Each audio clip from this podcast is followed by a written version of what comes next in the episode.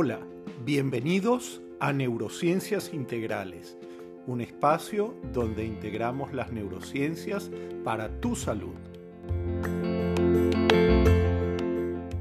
Mi nombre es Julio González. Mi nombre es Marianela Moreno de Ibarra. Y en el día de hoy voy a tener un gran honor, entrevistar a Marianela como paciente quien ha sobrevivido a dos tumores diferentes, un cáncer de mama y un cáncer de endometrio. Marianela es una persona que ha vivido una historia extraordinaria y muy inspiradora. Así que va a ser para mí un honor entrevistarla. Bueno, Marianela, como mencionaba antes, en el día de hoy voy a tener el honor de entrevistarte y creo que esto puede ser de verdad muy inspirador para muchas personas que han vivido o están viviendo algún tipo de enfermedad oncológica. Cuéntanos un poquito, Marianela, cómo apareció todo esto. Cuéntanos un poquito esa historia. ¿Qué pasó? Bueno, muy sencillo. O sea, 10 días antes del matrimonio de, de, mi hija, este, yo me vi en el espejo viendo un poco la ropa que, que, tenía para los eventos y me doy cuenta que tengo invertido uno de los pezones. Este, le comunicó a mi esposo, que también es médico, y él me dice, bueno, vamos a esperar que pase la boda y, y te hacemos todos los exámenes allá en la clínica. Este, yo realmente, eso fue, no me acuerdo si fue un día viernes, un día sábado, y yo dije, no, sobre la marcha me voy a evaluar. El lunes ya me hicieron este, la mamografía, este, me hicieron este, la resonancia para el día miércoles. Eh, ya me estaban haciendo biopsia y el día viernes 12 de diciembre me, me dan el resultado positivo a un cáncer de mama. Este, la semana siguiente fue, te digo honestamente, el matrimonio de, de mi hija en el que me tenía que, que concentrar. Sin embargo, eh, al día siguiente fue muy hermoso recoger todo en casa, porque la boda fue en casa.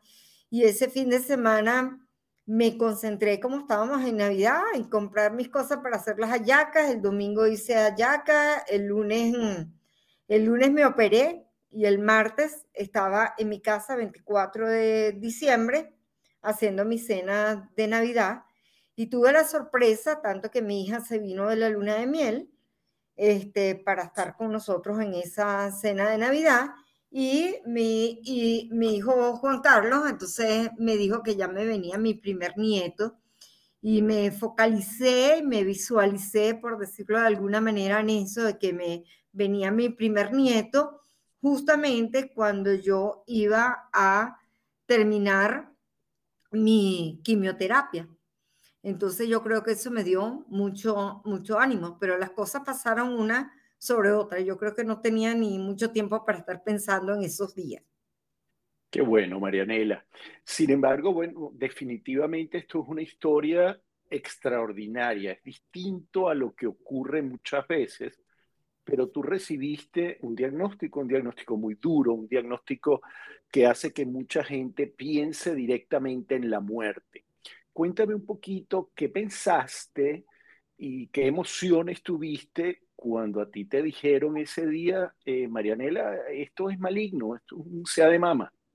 Es que lo que pasa es que cuando yo vi la, la resonancia, vi la imagen y vi como esa araña, porque es como una araña, y, yo, y le vi la cara a la doctora, yo le dije, no me tiene que decir lo que es, no tenía que esperar la biopsia, ya yo me imaginaba un poco lo que tenía, y el pensamiento que me vino a la cabeza fue el siguiente, si hay tantas personas que sobreviven al cáncer de mama, ¿por qué tengo que pensar que no lo voy a lograr? Todo lo contrario, me centré en que yo quería estar dentro de la estadística que lo sobreviviera. O sea, como traté de aferrarme a pensamientos, mm, a pensamientos positivos. Quizás mm, había tenido experiencias de, salud previa bastante intensas, muy cercanas, honestamente, a, a la muerte, Julio, que que quizás me, me, prepararon, por decirlo de alguna manera, a, a, como quien dice, a tratar de enfrentar las cosas. No, tenías dos alternativas, o te, te acuestas y te pones a llorar y a pensar y, y que no voy a sobrevivir y por qué me pasa a mí esto y, y que son los pensamientos que le vienen a muchas personas, o te aferras a decir, bueno, la ciencia ha avanzado, eh, se está siendo diagnosticado, espero en ese momento decía, a tiempo y vamos a sobrevivir, como evidentemente fue, se, se detectó a tiempo. Qué bueno, Marianela, pero fíjate qué interesante que tú estuviste ante esa disyuntiva y tú elegiste el tipo de pensamiento que ibas a tener y dirigiste ese pensamiento hacia un lugar. Podías haberlo dirigido hacia el autorreproche, a la queja o a visualizarte en la muerte, pero elegiste lo contrario, elegiste ver que la mayoría de los cánceres, cuando son diagnosticados a tiempo, se curan y justamente elegiste entonces enfocarte en ese camino, en ese camino que te llevaba a la vida y no a la muerte.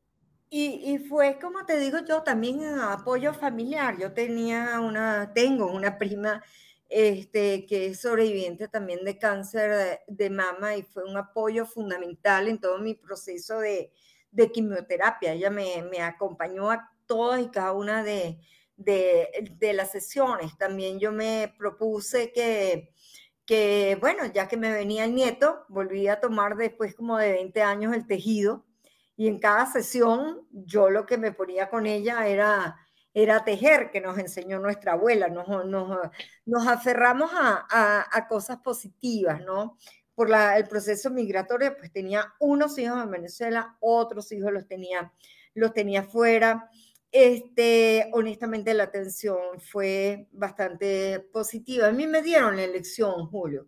A, a mí el oncólogo me, me dijo muy claramente, este, que yo tenía la opción de operarme, quedarme así, o de someterme a quimioterapia, este, que me podía, entre comillas, proteger por 10 años con mayor probabilidad. Y yo opté por la quimioterapia complementaria, para, para poner todo lo que estuviera de, de mi parte eh, al respecto durante toda la quimioterapia, yo solamente, te lo digo honestamente, me sentí mal tres días, tres días. Este, y fue porque en dos oportunidades me bajaron la defensa y la, el medicamento que te ponen, mira, realmente me dolía desde la cabeza hasta el dedo gordito del, del pie, pero sin embargo el doctor decía que era bueno porque eso significaba que mi médula ósea estaba este, respondiendo, tomé bastante líquido, eh, el atamel que me, que me mandaban, eh, este, y realmente fue muy, muy rápido. Y otra parte fue porque eh, también te puede dar a osteoporosis, era como para fortalecerte también los huesos. Yo no dejé un solo día de ir a la universidad, de dar clases, de seguir con mi consulta privada, ¿no? Fíjate qué interesante de que de nuevo tú seguías enfocada en lo que para ti ha sido esa línea conductora que te ha movido a lo largo de toda tu vida, ¿no? De alguna manera no permitiste que esta enfermedad acabara con tu vida. Eh, tú estabas clara que eh, había una posibilidad muy importante, no solo de que sobrevivieras, sino de que te curaras, que estuvieses bien. Y no fue un pensamiento digamos, sin base, todo lo contrario, estaba basado en unos hechos y en unas estadísticas. Pero de esa misma forma pudiste haber visto lo contrario, pudiste haber mirado el otro lado que también puede ocurrir. Sin embargo, elegiste ver este y continuar con esas actividades que para ti resultaban inspiradoras. Marianela, y justamente con ese tema de la quimioterapia, a veces eh, los pacientes se someten a tratamientos que son muy duros. Afortunadamente para ti fueron solo tres días, pero cuéntame un poquito qué pensabas en ese momento cuando te sentías tan mal con el tratamiento. No, fíjate que, que eh, cuando te ponían, que te dicen, ah, te vamos a poner colita eh, por las venas, ¿no? ¿Qué colita? Si es rosado, pero yo lo veía, yo decía, no, ese diablo rojo, ¿ok? Porque quizás soy muy realista, ¿no? Pero yo me sentía esos días, como te digo yo, como, como embotada del cerebro, esa es la palabra que te puedo decir, sentía como, como los pensamientos pesados y eso, pero eso me duraba como máximo 48, 48 horas. Te digo que mi actividad cognitiva, pues para preparar mis clases, elaborar los exámenes, corregir los exámenes, estar atenta en clase, pues era importante, pero sí se trataba que esas quimioterapias fueran, como quien dice, a final de la semana para pasar esos 48 horas en, en casa. Esos, mm, esos tres días también, yo lo que decía, bueno, ya va a pasar, va a pasar a pronto, esto no va a durar más de 24, de 24 horas. Mira, inclusive yo sabía que se me iba a caer el, el cabello, ¿no?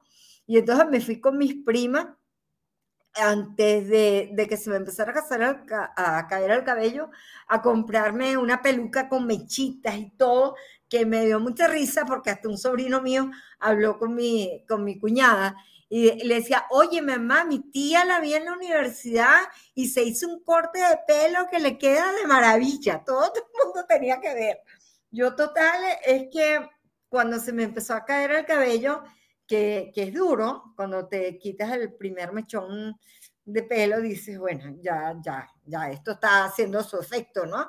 Este, quien estaba un poco más negativo que yo me rapara el cabello era mi esposo, ¿no? Yo me compré mi máquina número cero y le pedí a mi hijo pequeño Andrés que, que bueno, que me ayudara pues a, a raparme el cabello, ¿no? Cuando yo lo veo eh, en el espejo, oye, le veo que sus lagrimitas, ¿no? Oye, normal, ¿no? Un joven, ¿no? Este, y yo lo que le dije, mira, el cabello crece, punto.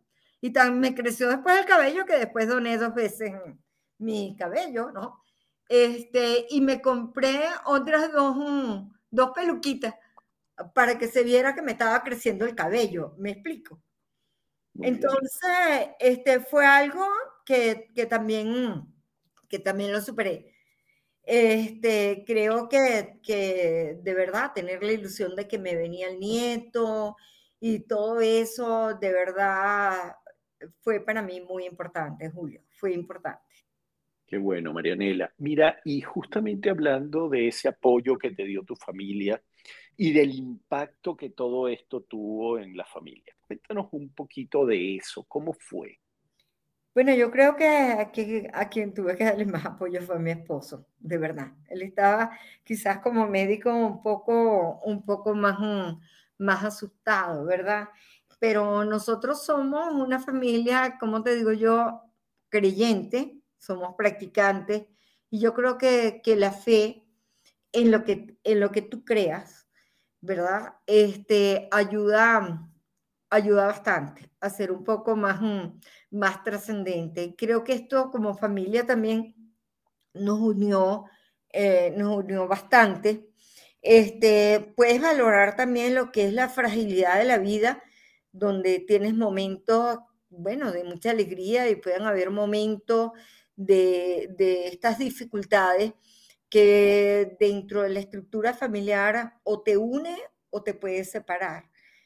Este, alabado sea Dios, pues realmente a nosotros nos unió como familia. Me pegó mucho más, Julio, te lo digo honestamente, cuando el año siguiente me voy a hacer mi control ginecológico y me dicen que tengo un problemita ahí en el endometrio. Ahí sí lo tengo que decir con palabras muy criollas venezolanas. Se me metieron las cabras dentro del corral. Yo pensé que mi cuota de cáncer la había superado y ahí sí yo me sentí deprimida. Me sentí como que si el mundo se me venía encima, yo pensaba que era una metástasis, ¿verdad? Este, luego, bueno, se supone que no, que era como que dice un tumor totalmente nuevo y que y que al operarme pues ya quedaba totalmente, totalmente curada. Y yo creo que ahí sí este, me fue quizás un poquito más difícil este, superar esa, eh, esa segunda noticia, Julio. Cuéntame cómo fue más difícil. Cuéntame un poquito qué ocurrió ahí, qué pensaste, qué sentiste, que eh, en tu propia evaluación fue más difícil que la primera. Fue abrumador, o sea, yo sentí que el mundo se me vino encima. Y yo sí pensé en ese momento muy negativamente, pensé, hasta aquí llegué, ¿ok? Porque ya esto es algo que, que se salió de la mama, sino que resulta que ahora esto este, puede invadirme, por, por decirlo, ¿no?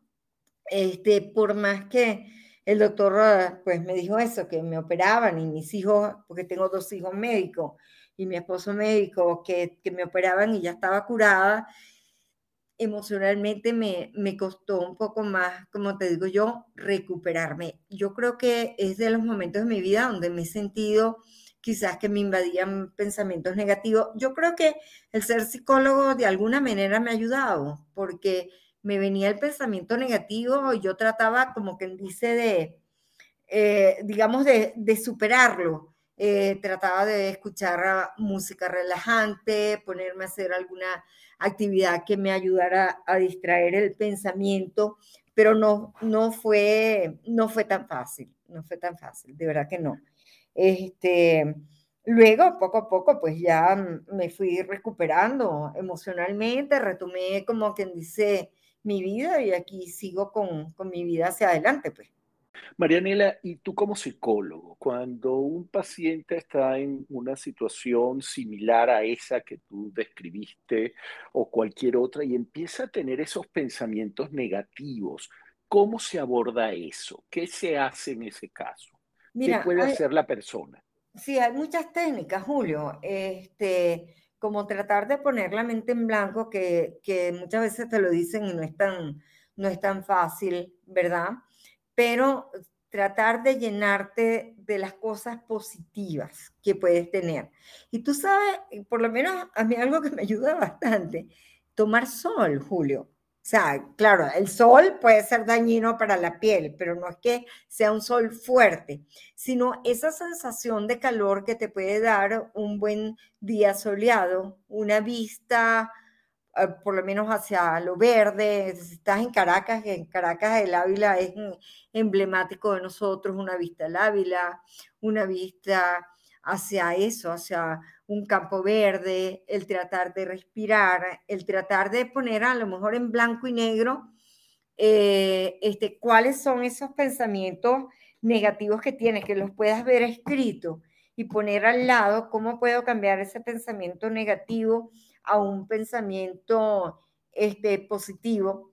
Buscar también no solamente el apoyo familiar, sino el apoyo psicológico. Y realmente yo busqué ayuda psiquiátrica, Julio, en ese momento, este, con una doctora que, con la que trabajaba el grupo oncológico, no fui contigo. en ese momento no trabajábamos juntos, Julio. Este, oye, pero qué doctora tan encantadora, este, que me supo ir, ¿cómo te digo yo? Ir guiando en ese momento de, de depresión o un poquito, como te digo, un poquito negro que, que tenía ahí porque me era difícil, pues, no tener pensamientos negativos. Y realmente, mira, esa ayuda psiquiátrica para mí fue fundamental. Porque no solamente este, vi eso, sino tuve la oportunidad de, revisar, de revisar algunas otras cosas de, de mi vida y de cómo había ido enfrentando muchas cosas, este, inclusive, bueno, mi propia relación de, de pareja con, con, mi esposo, mi relación con mis hijos. De verdad que eh, yo creo que sin esa ayuda psiquiátrica hubiera sido un poco más difícil, por más que sea psicólogo, que sabía las estrategias que tenía que, que utilizar, creo que hubiera sido mucho más difícil superar esos momentos. Entonces, Marianela, la ayuda específica y profesional de un, alguien del área de la salud puede ayudar a un paciente que esté afrontando una enfermedad de este tipo. Definitivamente, Julio, definitivamente. Por más que tú creas que tengas todos los recursos, como te digo, la primera vez lo pude superar con apoyo familiar, pero el segundo es una realidad muy inmensa que tienes enfrente. Entonces, si una persona sale con alguna metástasis o con algo de esto, o sea, no creas que lo puedes, dices, no, yo lo supero y ya está listo. No, mira, tienes, tienes que buscar ayuda porque, porque no, no, no es muy fácil, no es muy fácil este, hacerlo. Y de hecho, pues como tú dices, los profesionales de la salud mental somos habitualmente parte de ese equipo multidisciplinario que atiende a los pacientes con enfermedades oncológicas y con otro tipo de enfermedades complejas. Y fíjate que este grupo, Julio, perdón que te interrumpa, este, este grupo, aparte de tener la nutricionista, porque tienes la nutricionista, tienes una enfermera también que está como al pendiente tuyo de, de tus síntomas y te dice qué debes hacer cada día de la quimio al llegar a casa. Este, y tienes esta psiquiatra también, tienen apoyo psicológico, o sea, es un equipo realmente eh, interdisciplinario que, que, bueno, que te apoyan en todo esto, pues, y, eso, eso para mí fue muy importante.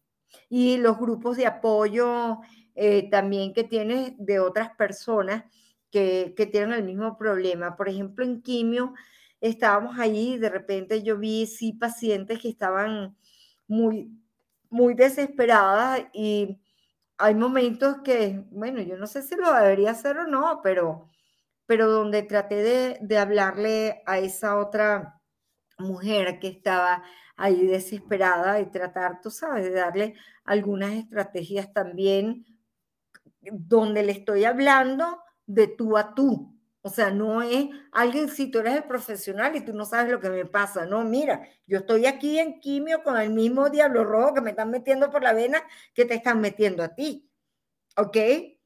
Y entonces, eh, esa, esa parte de, de, esos grupos de apoyo entre, entre los pacientes también, yo creo que, que es algo importante. Así es, definitivamente sentir que no estás solo en esto. Exactamente y parte de la importancia que yo creo de esta conversación que estamos teniendo hoy, además de visibilizar el tema, es mostrarle a esas personas eso, que no están solas, que existe esperanza y que es importante, si no están recibiendo la ayuda adecuada, que la pidan. Exactamente, Julio. ¿Hay algo más, Marianela, que tú quisieras contarnos en el día de hoy a este respecto? Bueno, simple y llanamente yo lo que le diría a las personas que están este, en, la misma situación mía con respecto a lo que es un diagnóstico de, cáncer de mama, este, que miren la vida hacia adelante, que piensen que van a estar justamente en ese porcentaje de personas que lo van a superar, que tomen una actitud positiva, porque realmente esta parte de psicología positiva y la psicooncología, donde realmente esos pensamientos positivos te ayudan a tener una respuesta inmune, porque justamente viene ese eje hipotálamo hipofisiario adrenal que esté estable, que se fortalezca el sistema inmune y no que se debilite por la ansiedad o por el miedo, por el temor, pensar que lo, que lo van a superar. Y a todas las mujeres, este, más si tienen antecedentes familiares de cáncer de mama, que se toquen, que se examinen, que, se, que, que no tengan temor y que si ven algo diferente o sienten o palpan algo diferente en sus mamas, que acudan lo, lo antes posible este, al médico porque detectado a tiempo el cáncer tiene remedio. Así es, Marianela. Muchas gracias por desnudar tu alma y compartir este pedacito con nosotros. Gracias a ti por la invitación, Julio.